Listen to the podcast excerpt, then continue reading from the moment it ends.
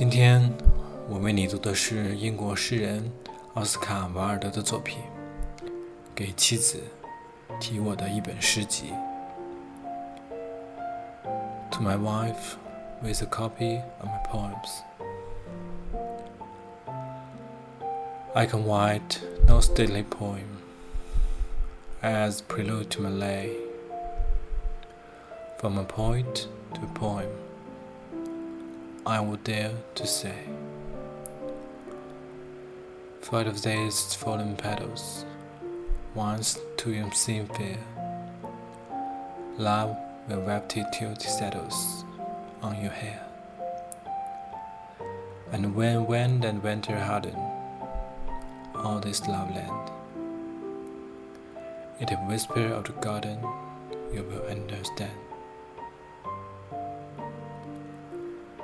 我写不出华丽的序言，作为这些短歌的序曲。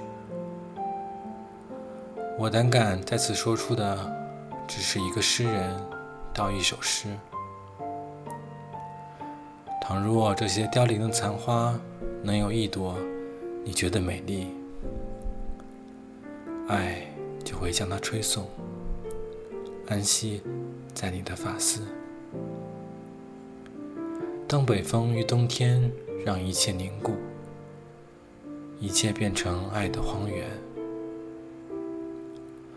它就会低诉花园的絮语，你就会恍然大悟。